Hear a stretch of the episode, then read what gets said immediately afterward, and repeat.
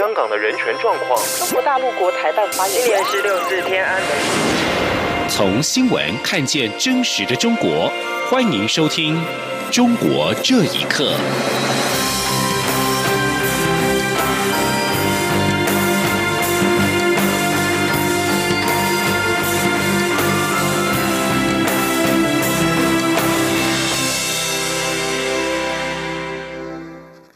听众朋友们，晚安，欢迎收听《中国这一刻》，我是李自立。蔡英文总统今天召开国安高层会议，提出了三个两岸政治情势的重要变化，向国人示警，包括了中国加大两支台湾方案的宣传力道，并且孤立台湾，迫使台湾民众接受其政治主张。另外，也企图介入台湾的选举，并在台海不断的挑衅、破坏现状。总统已经要求国安团队。尽速完备反渗透、反统战的机制，维护台湾的主权及国家安全。记者欧阳梦平的报道。蔡英文总统十号上午召开国安高层会议，针对美中贸易战情势进行研判，并拟定应应策略。总统指出，面对国际经贸变局，台湾在稳固的经济体制及妥善产业策略下，政府有信心可以应应。但他认为，真正需要向国人示警的，是在习五条之后，两岸政治情势的三个重要变化。第一个变化是中国加大“一国两制”台湾方案的宣传力道，企图与台湾各界进行所谓。民主协商，并以军事外交手段孤立台湾，迫使台湾民众接受中国的政治主张。其次是北京当局企图介入台湾的选举。总统说：“第二个变化是在今年大选年，北京当局一如以往，企图引导中台湾的政治人物表态。中共各涉台单位也借着各种的呃，也借着各种的方式来分化。”来扰乱台湾的社会，介入选举。第三个变化，则是美中除了经贸冲突外，双方在南海的政治军事活动也升温。中国更在台海挑衅动作不断，破坏台海现状。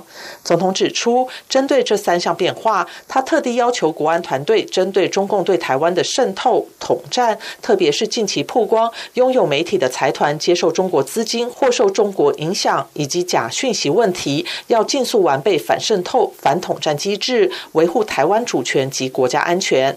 总统也要求加速民主防护网的法制化工作。他希望立法院加速审查陆海空军刑法、营业秘密法、国家情报工作法、国家安全法及两岸人民关系条例等修正案，早日完备民主防护网的功能。此外，总统指出，面临中共的军事威胁，国军会加强不对称战力，一方面秉持国防自主原则，加速国造潜舰、防空制海飞弹的生产；另一方面，借由常态化军购管道进行主战武器的更新。强化作战的训练，总统并提醒国人，外在力量的步步进逼固然令人忧心，但更糟的会是自己无法团结一心。他认为，在目前千变万化的局面中，能够稳定两岸情势的重要关键，绝不是投降、妥协或是让步，唯有一个坚定的政府，加上一个团结的社会，才能确保国家主权完整和国土安全，确保世世代代民主生活方式。中央广播电台记者欧阳梦平在台北采访。报道：针对美国对中国进口的两千亿美元商品将惩罚性关税从百分之十调高到百分之二十五，蔡总统表示，这是冲击全球经济跟金融的大事，后续发展还有一些变数。虽然目前对台湾影响相对有限，但会密切关注后续的发展，并且采取必要的应应措施。总统也针对美中贸易战的应应提出了四点说明。包括台湾的经济基础非常稳固，今年是台湾投资大爆发的一年。在美中贸易战的烽火之下，政府欢迎所有台商回家。最重要的是，台湾一定要选择正确的经济发展路线。美国对中国进口的两千亿美元商品关税从百分之十调升到二十五，已经在台湾时间今天中午生效。根据外媒报道。原因是中国对先前谈判的承诺反悔。北京为何在谈判中突然反悔，不履行让步的允诺？学者认为，中方可能认为川普正在承受很大的政治压力，试图采取拖延战术。请听以下报道。美国针对中国两千亿输美商品加征关税已正式生效，而目前美中经贸代表正在进行第十一轮磋商。但九号首日协商结束后，双方代表都未受访，显示会谈未见明显进展。美国贸易官员表示，北京当局近期在谈判中突然反悔，不愿履行他们已经同意的让步措施，包括窃取智慧财产权、强迫技术转账、市场准入、货币操纵等美国的主要诉求。而在此协商关键时刻，中方为何食言呢？美国企业研究所国际贸易问题专家克劳德·巴菲尔德表示，其中重要一点是中方对美方的误判。中方认为，川普总统急于达成协议，可能会愿意容忍任何大幅度的调整。事实证明，并非如此。另外，中方也对美国国内的政治气氛产生误判。尽管朝野政党意见分歧，但两党都认为美国应该对中国下重手。现居华盛顿的经济学教授夏叶良接受自由亚洲电台采访时表示，中方可能认为川普正承受很大的政治压力，所以试图采取拖延战术。他说：“他看到川普前一时期呢，在国内政治上遭受的压力很大，无论是修墙的费用，还是通俄门事件，让川普搞得焦头烂额。而且他也知道川普呢要面对二零二零年总统大选。”所以呢，他就是有这样一种投机心理，觉得 Trump 的任期时间不会太长。另外，中国金融学者贺江斌分析，目前正在美国进行的美中新一轮经贸磋商，可能有三种结果：第一种是完全达成协议，另外三千两百五十亿美元中国输美商品暂缓加征关税；第二种是回复到被中方擅自修改前的贸易协议草案，三千两百五十亿美元中国商品随时可能加征关税；最后则是协商破裂，三千两百五十亿美元中国商品可能立刻就加征关税。他说，以第二种可能性最。大。以上新闻由央广这里报道。近来，山东各地的教堂十字架遭到当局强拆，国务院派出了一个督察组，五月份进驻了山东临沂等地，部署拆除教堂十字架的事宜，包括纳入官方的三次教会。另外，北京也针对家庭教会展开了清查行动，信徒面临遭禁止聚会的窘境。请听以下报道。继浙江、河南之后，山东成为中国第三个大规模阻止宗教活动及拆十字架的重灾区。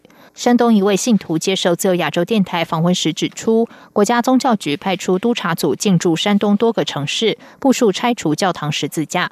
在有些地区，拆十字架的指示已经传达到乡镇一级，同时禁止十八岁以下民众进入教堂，也禁止教会举办任何形式的培训活动，并清除基督教有关的标志。记者就此致电山东省民族宗教事务局，但始终无人接听。临沂一位教会牧师受访表示，当地和胶州一带的三字教堂已经收到拆十字架的通知。他说：“山东的多地方都开始了，针对男子教堂十字架都要拆掉，禁止十八岁以下的孩子进入教会等等。与河南、这个浙江啊模式都一样。”我们接到通知了，十字架都拆掉，让十八岁以下的禁止入内。临沂地区全都下发通知。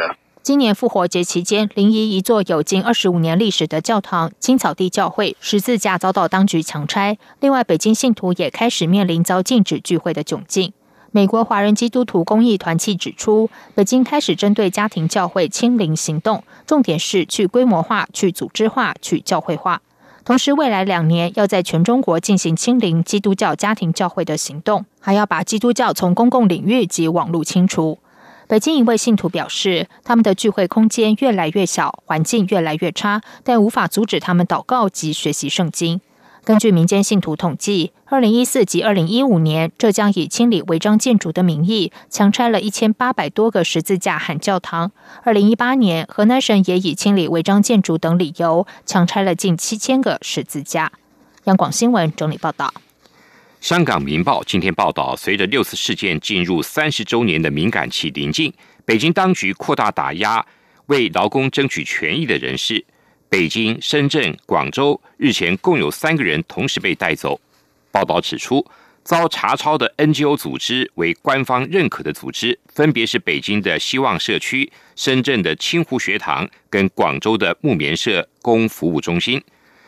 报道表示，北京警方八号查抄希望社区办公室带走了负责人李大军及妻子周丽娟以及电脑、硬碟等物品。报道说，周丽娟在九号获释，但李大军至今失联。同一天，深圳警方闯入龙华区的清湖学堂，并带走负责人李长江。在广州清华大学社会学系进行博士后研究的梁志存，也在家中被带走搜查。报道引述香港大学社会学教授潘毅的话说：“在五四六四敏感期内，北京当局为了维稳，将打压范围扩大到温和的劳工权益组织和人士。这一次同时在三地采取行动，更有示警的作用。”自由亚洲电台在九号报道说，英国通讯管理局启动了对中国中央电视台的国际频道中国环球电视网正式调查。英国公民韩飞龙跟他的妻子指控央视对他强迫电视认罪。二零一三年，作为私家侦探的韩飞龙跟妻子受雇调查制药公司葛兰素史克在一位中国雇员的贿赂事件。被中国警方以非法获取公民资讯罪，分别被判处两年半跟两年的徒刑。中国中央电视台跟中国警方合作，强制录制并播放他被迫做出的认罪口供。该节目在中国跟海外多个国家用中文和英文进行播放，包括英国境内。二零一八年十一月，韩飞龙获释之后，在伦敦召开记者会，指其被迫认罪。而中国中央电视台的做法违反了英国法律，并且向英国有关部门递交了投诉书，要求撤销央视在英国的执照。如果英国认定央视违法，中国环球电视网将失去在英国的电视播放执照。美国司法部九号宣布，一个极度老练的中国骇客集团数名成员被起诉的事件。这个集团被控在二零一五年从美国医疗保险公司彭伟的系统窃取了超过七千八百万人的个人资料。美国司法部表示，这个集团锁定了四个美国不同产业集团的电脑系统，偷偷的把企业机密跟个资慢慢的搬走。在司法部在此宣布的同时，华府跟北京的关系也正因为贸易问题而升高紧张。而中国被控计划性的窃取美国企业机密。借此加速中国自己的科技发展，也冲击了美中关系。起诉书点名集团其中一人是三十二岁的王福杰，另有他人遭到起诉，有些人的真实身份还不清楚。不过司法部并未表示这个集团跟中国政府有任何关联，也没有说明被窃的资料遭人如何的利用。根据司法部的说法，除了伟鹏被害，这个集团也有能力害进其他三家公司的系统，但是司法部没有点名彭伟以外的公司。骇客从伟鹏窃取的七千八百八十万的个人资料，包括了地址、个人识别号码，还有他们的就业跟收入资料等等。王福杰跟其他不具名被告的罪名，包括了密谋诈欺、电汇诈欺以及意外来破坏受保护的电脑。基于国家安全考量，美国联邦传播委员会九号以五票比零票一致否决中国电信巨擘中国移动在美国营运的申请案。中国移动在美国的子公司中国移动美国早在二零一一年提出在美国营运的申请，美国商务部去年建议否决有关申请。美国联邦传播委员会表示，由于中国移动美国是中国政府拥有跟控制，允许其进入美国市场。将会带来巨大跟严重的国安跟执法风险。在此之前，华盛顿当局已经禁止中国的华为公司参与美国的超高速五 G 网络，并禁止美国政府向华为采购服务，同时试图说服盟国也跟进。西有中关村，东有百脑汇，这是北京电脑组装界广为流传的一句话，说的就是位于朝外大街的台资商场百脑汇旗舰店。不过，这家店将在六月九号关闭，成为北京市民记忆的一部分。过去多年来，百脑汇一直是朝外地区的地标之一。不过，商场的上下四层，总面积有两万两千平方米，有商户三千三百多户。但是，今天多家业者都已经吃饿出了，只留下空荡荡的柜台。新京报还指出，百脑汇关店之后，原址将转型成。家居大卖场撤店跟进驻将同时进行。以上